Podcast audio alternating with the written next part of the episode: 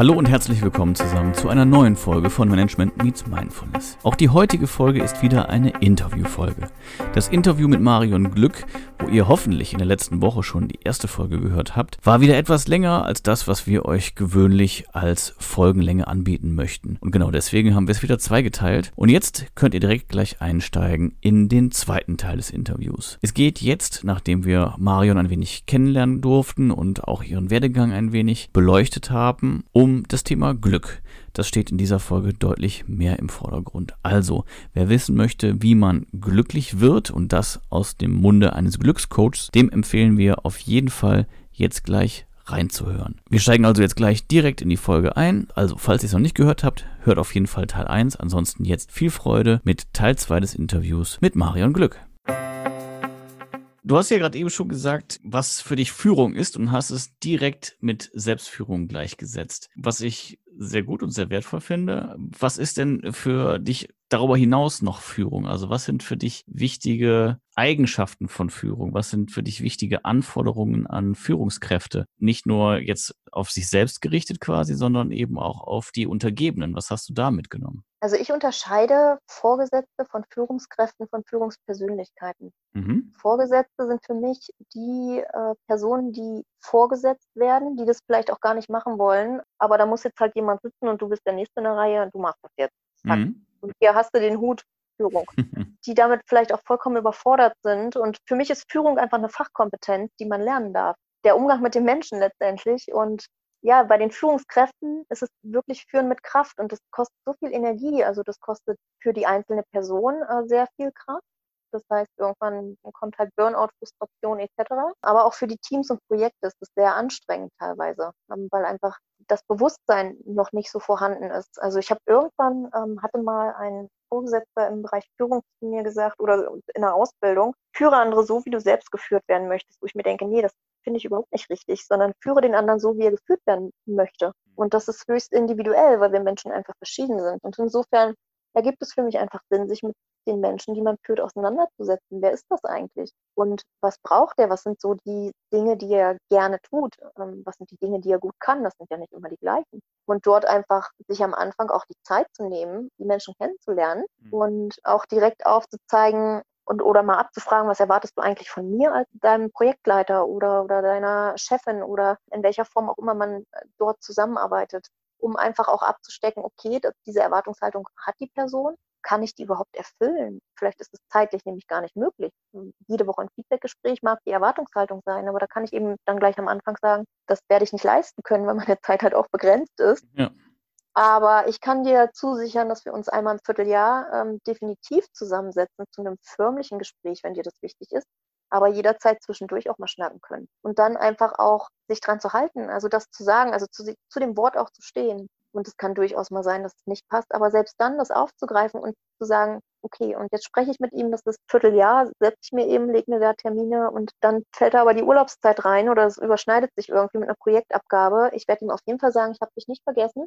Lass mhm. uns das bitte an dem und dem Tag, wenn dir das passt, nachholen. Also dieses authentisch sein, auch zu sagen, hier, pass auf, so sieht es gerade aus bei mir. Mhm. Und jetzt lass uns dafür vielleicht auch eine Lösung finden. Mhm. Und die Führungspersönlichkeiten sind für mich eben die Menschen, die sich sehr viel auch mit sich selbst beschäftigen, die einfach mega entspannt sind bei dem, was sie tun und erstmal Ruhe bewahren. Also nicht gleich in wilder Panik ausbrechen und in einem wilden Aktionismus, sondern, also das ist das, wie ich es gelernt habe, erstmal Ruhe bewahren, weil kopflos durch die Gegend laufen macht mehr Schaden als alles andere. Und ein wilder Aktionismus hat halt noch keinem geholfen und da finde ich diesen Führungsprozess einfach super gut. Ne? Mhm den man da ganz strukturiert abarbeiten kann mit dem Team zusammen. Also im Endeffekt ist es für mich ein Team, da gehört die Führungskraft mit rein. Also wenn ich das gelernt habe, dann anders funktioniert es nicht. Ne? Der Führungskraft muss irgendjemand den Rücken frei halten. Das kann ich alles selbst machen. Funktioniert nicht. Auf jeden Fall, auf jeden Fall. Also gerade was jetzt auch dann irgendwie operative äh, Geschichten irgendwie anbetrifft oder ja. sowas. Ne? Also ja. äh, gerade diese parallelen Aufgaben, die dazu verleiten, dass man sich im Multitasking versucht, sind, glaube ich, da auch eine große Hürde. Führungsprozess. Magst du das äh, nochmal ein bisschen genauer erläutern? Was äh, haben wir uns darunter vorzustellen? Der Führungsprozess von der Art, wie er abläuft, ist, wenn irgendein neues Projekt reinkommt. Mhm. Ähm, also ich nehme es jetzt mal fürs Projektmanagement. Dann schaue ich mir erstmal an, okay, was habe ich denn hier? Ähm, wo stehen wir gerade? Und wo sollen wir hin? Also eine Standortbestimmung hast du vorhin schon so gesagt. Dann gucke ich mir das nach Planung an. Okay, wenn wir dorthin wollen in dem Zeitraum, ähm, was brauchen wir dafür alles? Welche Kompetenzen brauchen wir? Was für Programme brauchen wir beispielsweise etc. Also mir auch die Ressourcen zusammenzusammeln. Mhm. Und dann auch Entscheidungen zu treffen. Und das ist letztendlich in der Befehlskette wäre das, wer macht was bis wann, wozu und ja. mit welchen Mitteln. So, eine Entscheidung zu treffen und dann den Leuten ihre Aufgabe zu geben. In der Regel wissen sie das ja, was ihre Aufgabe ist, aber das eben in einer Teambesprechung auch einmal so zu erklären und alle auch mitzunehmen. Also nichts ist schlimmer, als wenn einer im Team keine Aufgabe hat und nicht am Prozess beteiligt ist. Mhm. Jeder Mensch möchte ja einen Anteil haben und auch was mitbewirken. Und dann eben auch den Prozess zu überwachen und zu gucken, okay, passt das hier alles? Und wenn eben eine Lageänderung reinkommt mit, äh, oh, das Projekt muss zwei Wochen eher abgegeben werden, dann fängt das halt von vorne an. Was ist überhaupt machbar? Was brauchen wir dazu? Und was müssen wir jetzt verändern? An welchen Stellschrauben müssen wir drehen? Mhm. Und da eben die Flexibilität zu haben, die Übersicht zu haben und auch die Kommunikation entsprechend mit, mit anzupassen und auch immer zu schauen, wer braucht bis wann welche Informationen eigentlich. Und wenn ich jetzt Teams habe, die über, über die Welt verstreut sind, Zeitzonen einberechnen etc., wann ist es eigentlich möglich, mit jedem mal zu sprechen und wie viel Kommunikation ist eigentlich notwendig, weil die Leute sollen ja auch irgendwann mal arbeiten. Also nichts hm. schlimmer als unkoordinierte Meetings, wo es dann am Ende vielleicht noch nicht mal ein Protokoll gibt mit, ähm, was haben wir eigentlich gemacht und welche Aufgaben haben wir verteilt, ja. sondern einfach nur das Besprechen um das Besprechen willen. Das ist halt Energieverschwendung in meiner Welt und echt unnötig. Also diese Kekse Kaffee-Meetings, wo nichts bei rumkommt, das ist halt einfach Arbeitszeit, die da nicht zur Verfügung steht, um wirklich an den Themen zu arbeiten. Ne? Ja, und die Konsequenz daraus ist ja dann auch, die, dass die Zeit dann eben fehlt äh, zur Erledigung der Dinge. Das wiederum sorgt dann schnell wieder für Stress. Ja, das sorgt letztendlich dafür, dass die Leute in diese Stresskette reinkommen ähm, und dann irgendwann krank werden und dann brechen die Menschen weg und dann werden die Projekte noch später fertig und dann mhm. entstehen halt die Kosten, ne? also Krankheitstage, Krankenkosten, Konfliktkosten darf man mhm. sich auch gerne mal in den Unternehmen anschauen. Dann muss ich vielleicht neue Leute einstellen, dann kommt also Recruiting dazu und Unmengen Boarding. an Kosten, die mhm. entstehen. Genau, dann ist es vielleicht nicht die richtige Person und bis dahin muss ich das Projekt abgeben und habe dann am Ende noch Kosten, weil ich Schadensersatzklagen etc. zu befürchten habe und zu spät abliefere. Ne? Und dann verliere ich vielleicht noch meine Kunden. Super. Und ja, das ist halt ein Führungsthema. Ne? Und da denke ich mir, wenn ich mit den Fachkräften, die ich habe, gut umgehe, und mit den Menschen, die ich habe, weil Human Resources, das klingt nett, aber die wachsen halt nicht auf dem Baum und die buddel ich mir nicht neu auf dem Acker irgendwo aus und dann habe ich da einen neuen sitzen. Ähm, so funktioniert es nicht, sondern die, die ich habe, wenn ich mit denen gut umgehe, wenn die sich auch gewertschätzt fühlen und wenn ich die auch im Prozess mitnehme, dann glaube ich, ist es ein guter Ansatz. Ja, auf jeden Fall. Also äh, klar, es ist natürlich eine äh, schwere Herausforderung und es wird für jede Führungskraft auch schwer sein, dem immer gerecht zu werden. Das ist ja vollkommen klar. Nichtsdestotrotz ist, glaube ich, wichtig, dass man sich das Ideal zumindest vor Augen führt und, und weiß, worauf man hinarbeitet. Die Fehler kommen von alleine, ne? Also die sind ja nicht der, der Grund, warum man es gar nicht erst versucht. Ne? Das, mhm. Da bin ich vollkommen bei dir. Welche mhm. Rolle spielt denn Entspannung im Führungsumfeld? In meiner Welt eine sehr hohe, weil das letztendlich etwas ist, was ich auf mein Team auch übertrage.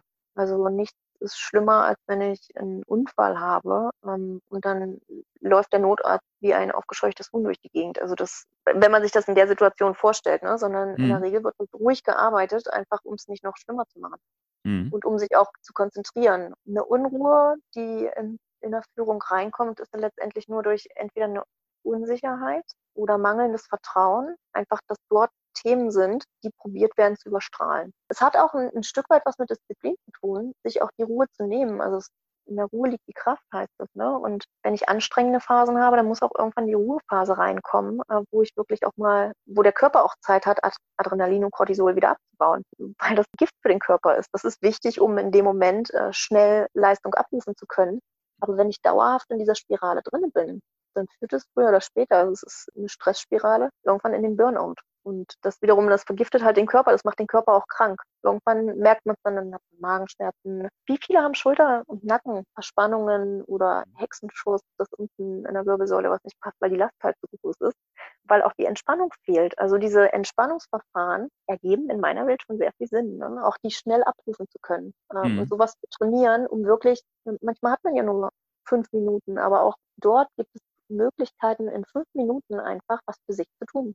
Achtsamkeit mit drin letztendlich. Und in meiner Welt ist es ganz, ganz wichtig, auch diese Phasen zu haben. Und wenn man die für sich selber nimmt, dann gesteht man die auch dem Team zu oder ähm, einzelnen Kollegen, ähm, je nachdem, wer was gerade braucht. Ne? Oder Man hat da noch ein Gefühl dafür, puh, wer geht da wirklich an seine Grenzen ran, weil das, das man kann es im Gesicht ja sehen, ne? wenn es jetzt Augenringe sind.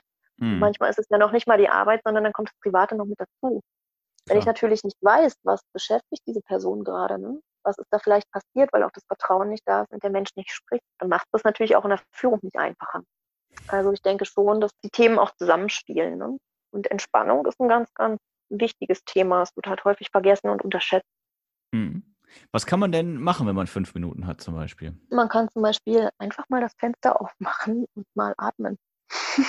das mhm. klingt jetzt total banal, ne? aber dieses wirklich mal atmen und nichts anderes tun, also kein Telefon klingeln, kein gar nichts, sondern oder eine warme Tasse Kaffee in die Hand zu nehmen und die Sinne anzusprechen, ne? über die Wärme in der Hand wirklich mal zu fühlen, was, was nämlich bewusst war, also den, den Fokus wirklich mal auf schöne Dinge lenken und auch zu sagen, okay, die fünf Minuten, die gönne ich mir jetzt einfach, bevor ich in das nächste Meeting reingehe. Und mach nicht noch zwischendurch den einen Anruf eben, ähm, um dann noch den nächsten Termin zu machen.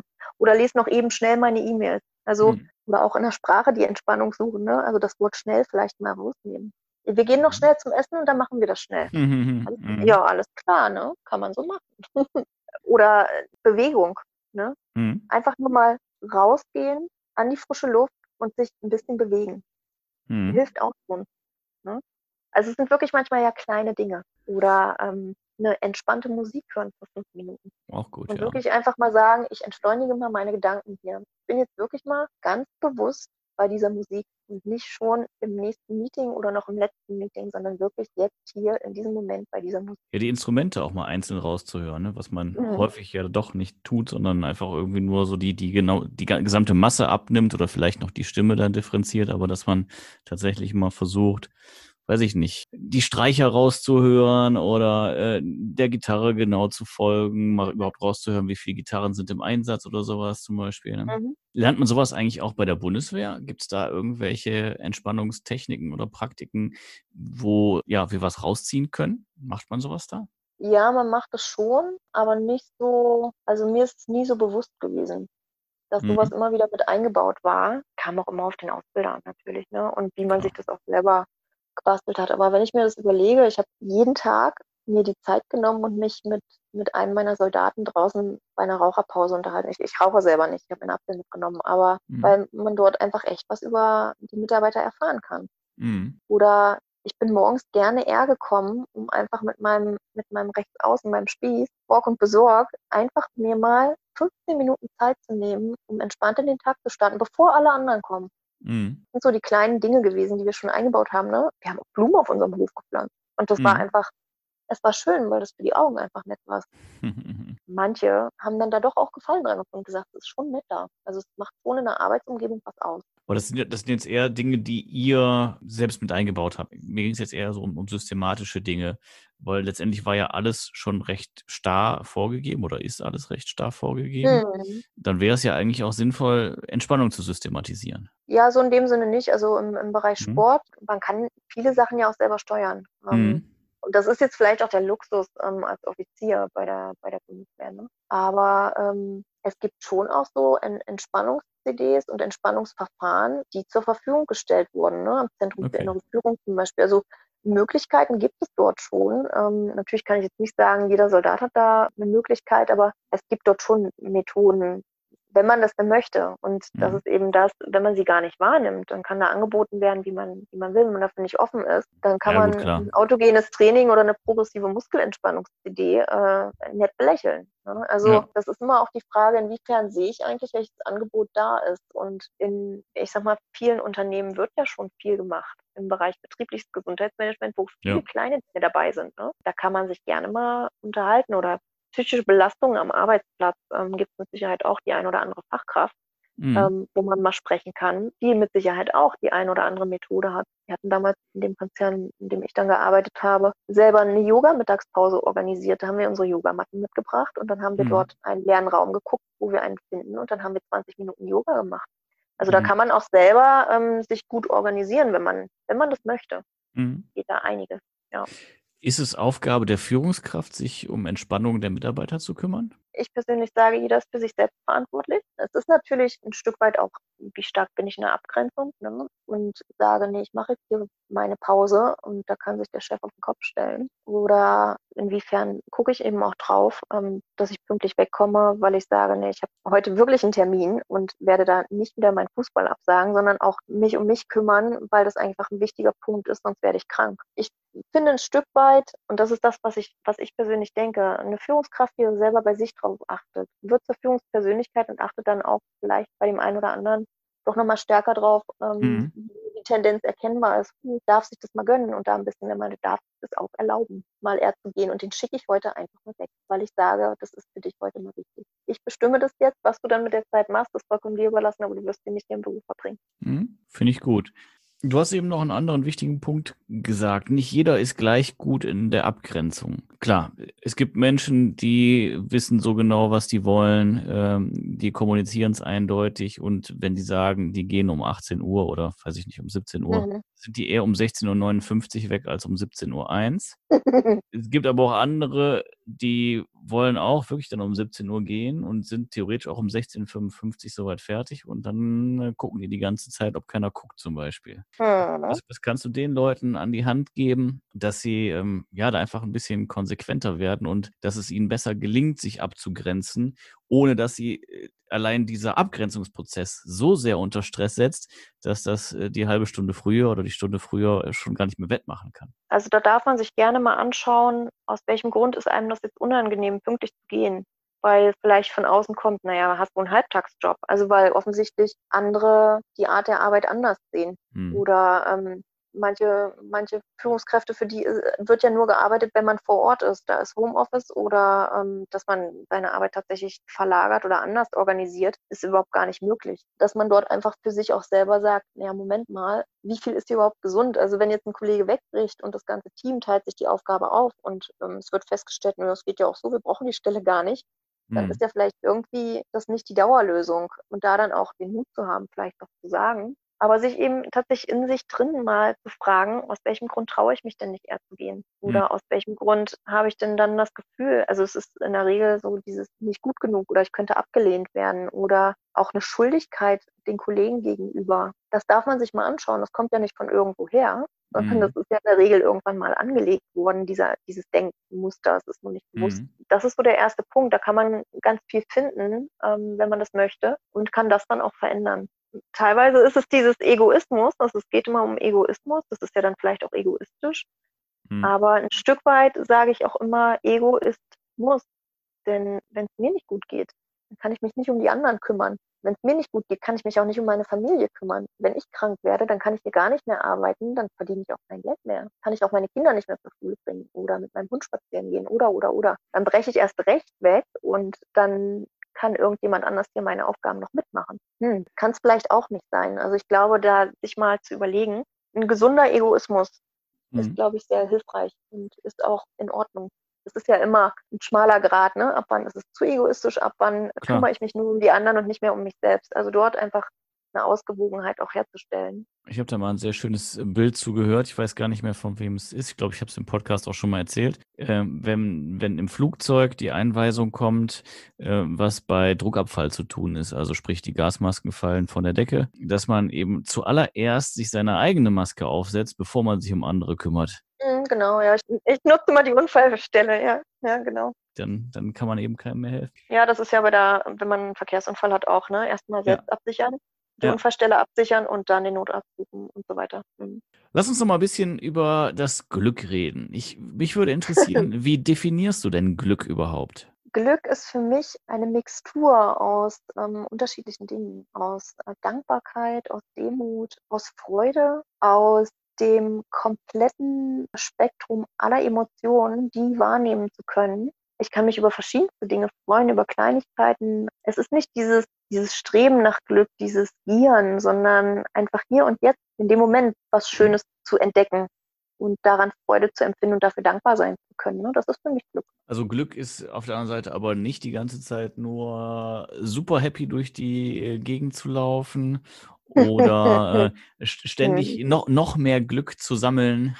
Nee, ist es nicht, weil wenn, wenn dem so wäre, dann kann man sich das ja auch mal angucken schauen, was der Körper dann ausschüttet. Ne? Und dann kann das auch zu einer Manie führen. Ähm, dann bin ich wirklich nur noch in einem Aktionismus, aber bin auch gar nicht mehr in der Reflexion drinne. Man mhm. kann vielleicht auch gar nicht mehr, ich, ich will andere Gefühle dann gar nicht mehr wahrnehmen. Ich bin nicht mehr in dem Moment. Ähm, Freude und, und Glück ist ja nicht die ganze Zeit angebracht. Wenn mein, mein Haustier stirbt, mein, mein Lieblingshund oder keine Ahnung, mein, meine beste Freundin verliert ihren Job, da ins Mitgefühl gehen zu können, dann also mitzufühlen, ohne Mitleid zu haben, also ohne mitzuleiden, mhm. ähm, finde ich dann dieses permanente Streben nach Glück höher, schneller, weiter und ich brauche noch den Job, den Job. Nee, das ist es für mich nicht. Und ich glaube, dass es auch nicht gesund ist. Du hast es eben auch schon kurz angerissen, aber was wäre denn dein Erfolgsrezept zu glücklich sein? Was wäre das Glücksrezept? Mein persönliches Rezept ist, wahrzunehmen, wie fühle ich mich gerade? Möchte ich mich so fühlen? Ist es gerade angebracht, mich so zu fühlen? Oder kann ich mich auch anders fühlen? Und dann genau zu schauen, okay, was löst das denn aus? Sind meine eigenen Gedanken? Ist es was im Außen? Wie kann ich das verändern? und dann auch in der Lage zu sein, das verändern zu können. Und das ist halt ein Prozess, den man lernen kann, sich erstmal zu überlegen, was fühle ich eigentlich gerade? Mhm. Wieso habe ich denn diese Unruhe? Wo kommt die denn her? Aus welchem Grund kann ich gerade nicht in die Entspannung gehen, weil die Oma ähm, in der Kasse vor mir ewig ihr Kleingeld sucht? Warum bin ich gerade gestresst? Warum stresst mich das? Warum werde ich richtig wütend? Mhm. Und dann zu schauen, okay, was würde mir jetzt zur Entspannung verhelfen? Alles klar, ich rufe einfach meinen nächsten Termin an und sage, ich werde mich wohl verspäten. Das nimmt ja schon mal Stress raus. Mhm. Also da wirklich dieses Abfahren, bei mir ist es ein Abfahren mit, wie geht es mir gerade? Möchte ich mich so fühlen? Und mich manchen Gefühlen eben auch so hinzugeben, weil wenn eine Person stirbt beispielsweise oder einen schweren Unfall hat, dann, dann möchte ich mich nicht glücklich in der Form fühlen, sondern dann möchte ich in der Lage mhm. sein, auch Trauer und Schmerz und, und so weiter empfinden zu können. Mhm. Und dann aber auch, wenn ich sage so, und jetzt, jetzt habe ich das Gefühl und die Situation gut verarbeitet mental, mhm. Und jetzt ist es für mich auch wieder okay, da rauszugehen. Und nicht, weil, weil vielleicht, man macht das ja so, ein Jahr Trauer, man macht das ja so. Mhm. Nee, möchte ich nicht, weil dafür ist mein Leben zu kurz. Ich finde da Möglichkeiten für mich, wie ich damit umgehen möchte und wie es für mich gesund ist. Und kann aber gleichzeitig diesen Prozess auch mitmachen. Also drückt das nicht wieder weg.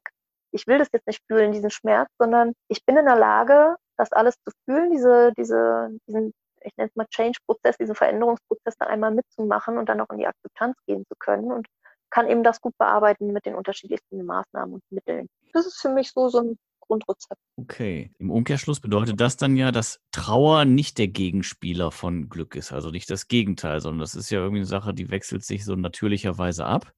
Ähm, mhm. Das, was du jetzt als, als Glück beschreibst, das sind ja jetzt dann nicht die absoluten Höhepunkte im Leben, sondern das ist ja eher so was Alltägliches, oder? Ja, das ist so, das sind die alltäglichen Sachen, ja, weil man ist nicht permanent in einem Peak. Mhm. Dieses, ich suche ein Highlight nach dem nächsten, was irgendwann ist da auch Ende im Gelände, ne? Also, sondern sich auch bewusst machen, es geht nicht immer nur berghoch, sondern es ist eben so eine, so eine Wellenbewegung auch, äh, die immer höher, immer tiefer geht, je nachdem, wie es ist. Aber man kommt immer zu so einem gewissen Niveau zurück, egal wie, wie top die Party gewesen ist oder, oder, oder, wie krass dieses Gefühl, dieses Erleben gewesen ist, auch sich bewusst zu sein, dauerhaft geht es nicht. Also das ist mhm. so Junkie-Style, Glücksjunkie sein, nicht gesund. Ja, es sind dann auch sicherlich die Extreme, ne? Also dann klar hat man das, das, das mega hoch, aber auf der anderen Seite folgt dem schätzungsweise, vielleicht nicht unmittelbar, aber nach einer gewissen Zeit dann auch wahrscheinlich wieder ein, ein sehr heftiges Tief, sodass man sich dann auch immer wieder hochschaukelt. Also wäre, wenn wir, wenn wir uns jetzt dann irgendwie so eine Kurve vorstellen mit extremen Peaks, aber auch extremen Tälern, wäre Glück dann irgendwie so der Median und den könnte man aber beeinflussen, wo er liegt, oder? Ja, ich, ich persönlich denke schon. Und das ist aber wieder was, das pauschal so zu sagen, weil letztendlich die Gefühle, jeder, jeder hat ja eine andere Intensität, möglicherweise was Gefühle angeht. Wenn, wenn jetzt gesagt wird, wenn, wenn dein erstes Kind auf die Welt kommt, das wird das Top-Erlebnis für dich sein. Und dann, dann hat man diese Situation vielleicht und und hat sonst was gedacht, was man jetzt fühlen würde. Und dann ist es nicht da, dann kommt da auch vielleicht auch so eine Enttäuschung und dann dieses Infragestellen, mhm. oh Gott, und ich habe das jetzt nicht, vielleicht bin ich nicht in Ordnung. Mhm. Also ich glaube, da kann jeder für sich selbst gucken, in welcher Intensität. Also wenn ich Menschen frage, wie, wie fühlst du dich? Mhm. Und derjenige sagt, ich fühle mich gut, ich bin glücklich, dann glaube ich ihm das. Mhm. Warum sollte er mich anlügen? Also wenn nicht, dann belügt er sich ja auch selbst. Da kann man sich dann ja auch nochmal hinterfragen, aus welchem Grund habe ich jetzt gesagt, mir geht es gut und ich fühle mich gut, obwohl es eigentlich ist gerade zum Heulen. Warum habe ich eigentlich diese Maske auf?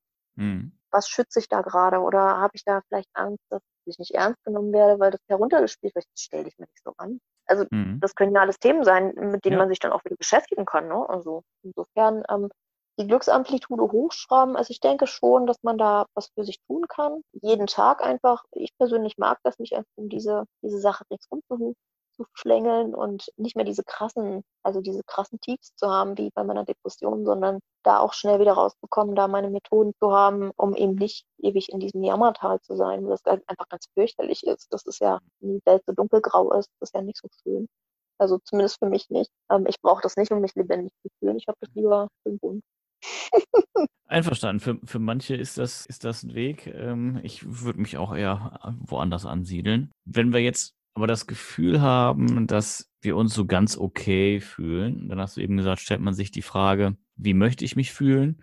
Und wenn ich jetzt ja. zu dem Entschluss komme, ich möchte mich eigentlich schon besser fühlen, dann gerate ich ja irgendwo aber auch direkt wieder unter, unter Zugzwang. Das ist die Frage, den Druck macht man sich ja selbst, das zwingt einen ja niemanden. Einverstanden.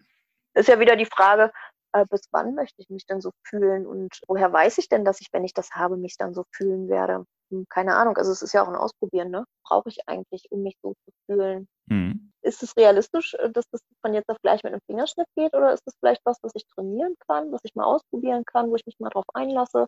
Und wenn das nicht geht, also wir können ja jetzt, das diese, dieses Jahr war ja mal ein, ein, ganz großes Highlight, wo es viele Menschen auch in, in, ganz andere Gedanken mal gebracht hat. Dieses, okay, wenn ich das nicht kann, was wäre denn eine gute Alternative dazu? Um mhm. trotzdem in dieses Gefühl reinzukommen. Wie kann ich mir das denn trotzdem irgendwie erfüllen? Mhm. Jetzt gleich. Ne? Welche kleinen Dinge sind das denn, die vielleicht auch schön sind, ohne dass ich auf was verzichten muss? Ne? gerade in Krisen, glaube ich, ist das ein ganz, ganz wichtiger Punkt. Das stimmt. Gerade die kleinen Dinge. Das äh, fand ich, war eigentlich auch ein sehr schönes Schlusswort. Wir haben jetzt schon wirklich sehr lange gequatscht. Ich äh, danke dir dafür, dass du dir so viel Zeit genommen hast, mit mir hier zu, zu plaudern. Ich finde, wir haben spannende Punkte zum Thema Glück erfahren, wie man es erlebt. Wir ja. haben viel über dich erfahren auch und danke, dass du da mhm. so offen gewesen bist und jetzt auch irgendwie keine Ausflüchte oder ähm, drumherum Formulierungen gewählt hast, sondern das Problem beim Namen genannt hast, dass mhm. wir erfahren durften, wie es für dich bei der Bundeswehr war und auch ein bisschen was da über die Bundeswehr erfahren konnten. War für mich mhm. jetzt auch spannend, hatte ich äh, so auch noch nicht gehört, wusste ich auch noch nicht. Ja, ich glaube, wir haben dann doch äh, einige ganz interessante Themen und ich hoffe, den Zuhörern hat es gefallen. Wenn man jetzt mit dir Kontakt aufnehmen möchte und von dir weitere Tipps zum Glücklichsein bekommen mag, wie kann man mhm. dich dann erreichen? Man kann mich über LinkedIn erreichen. Ich teile dort jeden Morgen eine Tagesreflexion, wo man einfach in sich selbst mal reinschauen kann. Was hat das mit mir zu tun, ist immer die Frage. Und dann findet man vielleicht das ein oder andere Thema, wo man sagt, oh, heute achte ich damit drauf oder hm, das probiere ich heute mal aus. Man kann mir äh, gerne eine E-Mail schreiben, meine Webseite besuchen. Also da gibt es vielfältige Möglichkeiten. Einfach Marion Glück suchen und dann wird man wohl das Glück auch finden. Äh, das stimmt wohl. Dann findet man dich auf jeden Fall und zwar auch relativ viele spannende, auch Fernsehbeiträge von dir, wo man sich nochmal ja. ein Bild davon machen kann, wer du so bist genau. und was du so tust. Das empfehlen ja. wir an der Stelle. Danken euch, lieben Hörern, dass ihr dabei geblieben seid bis zum Ende der Folge. Wir freuen uns natürlich immer über Feedback. Also, wenn ihr Anregungen, wenn ihr Wünsche habt, wenn ihr noch mehr wissen möchtet, dann schreibt uns einfach eine E-Mail an die info at m-x-m.net. Besucht uns gerne in den sozialen Netzwerken, vor allen Dingen bei Facebook und bei Instagram. Und vergesst natürlich nicht, den Podcast zu abonnieren. Und wenn es euch gefallen hat, dann freuen wir uns natürlich auch über eine Rezension oder über eine Bewertung in Form von Sternen oder Herzen. Ja, Marion, vielen, vielen Dank, dass du da warst. Ich äh, wünsche dir alles Glück der Welt und äh, hoffe, dass du den Menschen da draußen auch ganz, ganz viel von deinem Glück und von deinen Erfahrungen, die du gemacht hast, eben weitergeben kannst, damit auch sie glücklich sind. Ja, vielen Dank für die Einladung in deinen Podcast, liebe Philipp, und vielen Dank für deine Zeit. Es hat mir sehr viel Freude bereitet und ich habe gerade mal geschaut, wir haben tatsächlich eine Weile erzählt. Das habe ich gar nicht so wahrgenommen. Also ich war so echt im Flow. Das ähm, ist gut, ein angenehm. gutes Zeichen. Ja, für mich immer ein sehr gutes Zeichen. Also hat mir echt viel, viel Freude bereitet. Dankeschön dafür. Perfekt, vielen Dank. Mir hat es auch großen ja. Spaß gemacht und äh, ja, dann sage ich ciao, bis bald vielleicht. Und äh, ja, euch lieben Hörern, das war's für heute. Das war Management Meets Mindfulness. Mein Name ist Philipp. Marion und ich, wir sagen Tschüss und bis bald. Bye bye.